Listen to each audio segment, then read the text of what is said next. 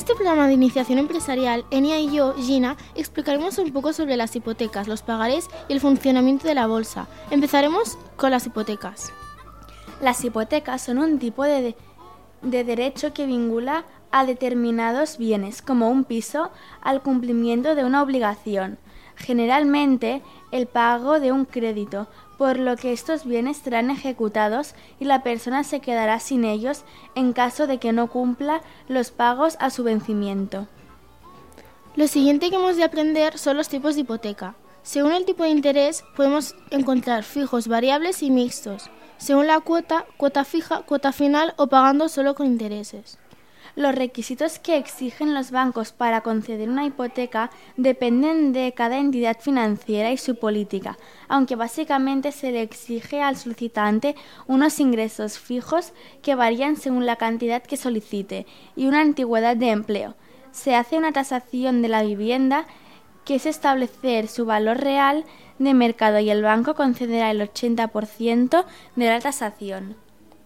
Pero, ¿qué te permite hacer esta hipoteca? Es la opción a la que recurren muchos de los que quieren adquirir un inmueble, pero no cuentan con el dinero suficiente. Eh, ¿Pero qué te permite hacer esta hipoteca? Es la opción a la que recurren muchos de los que quieren adquirir un inmueble, pero no cuentan con el dinero suficiente. Pero supone también que ese inmueble quedará grabado con la hipoteca, con la obligación de pagarla, ya que si no se ejecutaría la hipoteca y te quedarías sin la vivienda. Al, solicitar una hipoteca, obtienes un dinero para adquirir un inmueble, generalmente una vivienda, y tienes la obligación de pagar al banco que te ha dado la hipoteca una cantidad de dinero fija cada mes que se da establecido en la hipoteca. Si no se paga la hipoteca, te puedes quedar sin vivienda. En los intereses de las hipotecas pueden tener tres tipos de interés: el interés fijo, el interés variable y el interés Euribor que es el más habitual. En cuanto a las comisiones, está la comisión de apertura por tramitación y también está la comisión por amortización de la hipoteca, que puede ser parcial si se abandona una parte del importe pendiente o total si se, si se abandona todo el capital pendiente. Uno de los requisitos fiscales que tiene la hipoteca es que puedes deducir el importe que has pagado anualmente, capital e intereses, por adquisición de vivienda en el IRPF en la declaración de la renta anual, pero solo si has adquirido la vivienda antes de enero de 2013. A pesar de las ventajas que tiene, también tiene sus peligros o riesgos que tenemos que tener en cuenta. Primero, el riesgo de perder la casa si no se paga la hipoteca. También el extralimitarse, pedir una cantidad de dinero que está por encima de la capacidad económica de la persona, o pagar por, más por algo que no vale más, por algo que no lo vale o vender por menos del valor real de la casa. Ahora que ya sabemos un poco el funcionamiento de las hipotecas, yo creo que nos podemos adentrar en el mundo de los pagarés. ¿Qué te parece? Me parece estupendo. Lo primero que hemos de saber es lo que es un pagaré. Es, es, un documento fiscal mediante el cual las empresas o sociedades se comprometen a pagar una determinada cantidad de dinero a un beneficiario en una fecha determinada, es también conocido como promesa de pago. Este documento privado puede ser utilizado como instrumento público y se denomina título de crédito, porque el tendedor podrá exigir al cumplimiento del pago del mismo dentro de los términos acordados. ¿Cuántos tipos de pagares hay? Existen pagares según el emisor, pagares bancarios y de empresa, pagares dependiendo de si incluyen la cláusula de la, de la no orden, Pagarés a la orden, el beneficiario del pagaré podrá transmitirlo por endoso a un tercero. Pagarés nominativos sin cláusula a la orden, aunque sí pueden ser endosados a un tercero. Y pagarés no a la orden, no se podrán endosar a un tercero. La prescripción de un pagaré es el momento en el que caduca este y tras el cual hay que realizar su pago. Estos son los tipos que hay: el pagaré a la vista, pagaré a día fijo, pagarés a plazo variable de la fecha de emisión y pagaré sin vencimiento tipos de pagarés según la forma de pago y restricciones a la hora de cobrar, pagarés para abonar en cuenta, pagarés cruzados por abono en cuenta o por ventanilla. Y por último, también hay los pagarés de inversiones, que se otorgan a los inversionistas de una empresa, los cuales intervienen su dinero corriendo el riesgo de perderlo. Los requisitos para contratar el pagaré son Según el Código de Comercio, has de ser mayor de edad y no incapacitado judicialmente. Se puede contratar mediante representante legal. También pueden contratar los administradores de empresa. El pagaré presenta dos características fundamentales, que es muy fácil de transmitir y que es sustituto de un crédito largo. Con el pagaré, el comprador adquiere un compromiso de pago de forma incondicional con el vendedor o el beneficiario del pagaré. Para ello se establece una fecha concreta de pago, que es lo que se conoce como vencimiento del pagaré. Los pagarés suelen contratarse a corto plazo, de 30, 90 o 60 días. Llegado el momento del vencimiento del pagaré, el banco presentará un documento de cobro de la cuenta bancaria contra la que se emitió el pagaré. Atendido al pago, se entregará al emisor.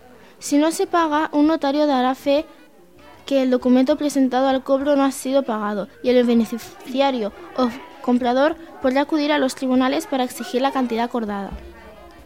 Intereses, comisiones, etcétera, de, eh, de un pagaré son si se formaliza un contrato con el, con el banco para descontar efectos. Este contrato se formaliza ante notario y cada entidad se pone las condiciones, importe máximo a descontar, tipo de interés y comisiones. Además de los bancos, hay muchas empresas dedicadas al descuento de pagares, Fiscomia, Corfisa, etc. En cuanto a las comisiones de descuento de pagarés, puede suponer comisiones por la apertura de la línea de descuento y comisiones por descuento de cada pagaré que varían según la entidad.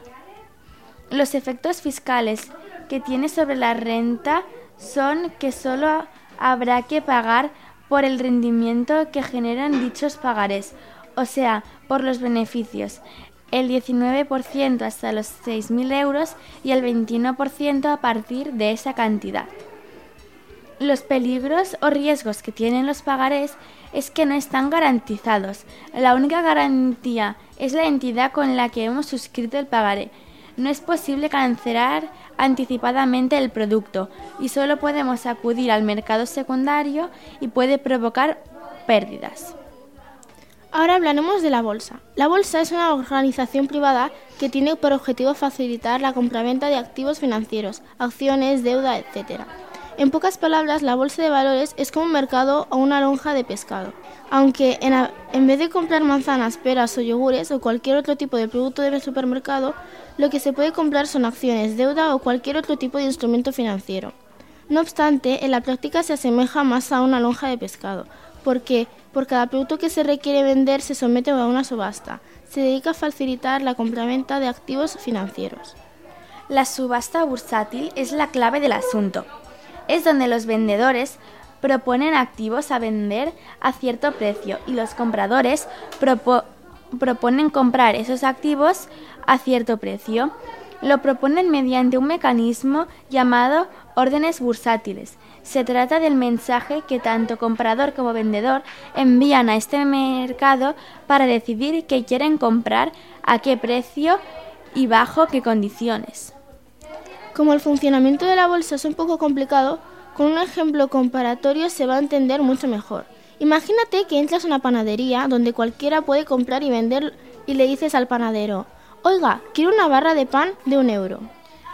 Y el panadero te dice, no me quedan a ese precio, las más baratas están a dos euros y solo tengo tres. Tú has lanzado una orden de compra al panadero de una barra de por un euro y esta no se ha ejecutado porque no había órdenes de venta que encajasen con la tuya en ese caso tú decides si esperas a que baje el precio o la compras. Pero ahora viene otro comprador y lanza una nueva orden de compra. Yo te compro la, barra por dos euros. El panadero dice, hecho, dos de dos euros son tuyas. En este momento su orden, su orden sí se ejecutó porque encajaba con la orden de la venta del panadero. Después de eso, ¿qué harías? El precio puede subir, pero ¿cómo? Sencillo, el panadero tras ver que dos euros se vende bien, el pan decide modificar esa orden y la sube a tres euros. Es decir, el precio de la barra sube dos euros a tres euros. Pero ahora, imagínate que entra otro panadero, necesita vender urgentemente su barra y te ve ahí y lanza una nueva orden de venta. Y el nuevo panadero dice, disculpa, ¿estás comprando pan? Te pregunta a ti.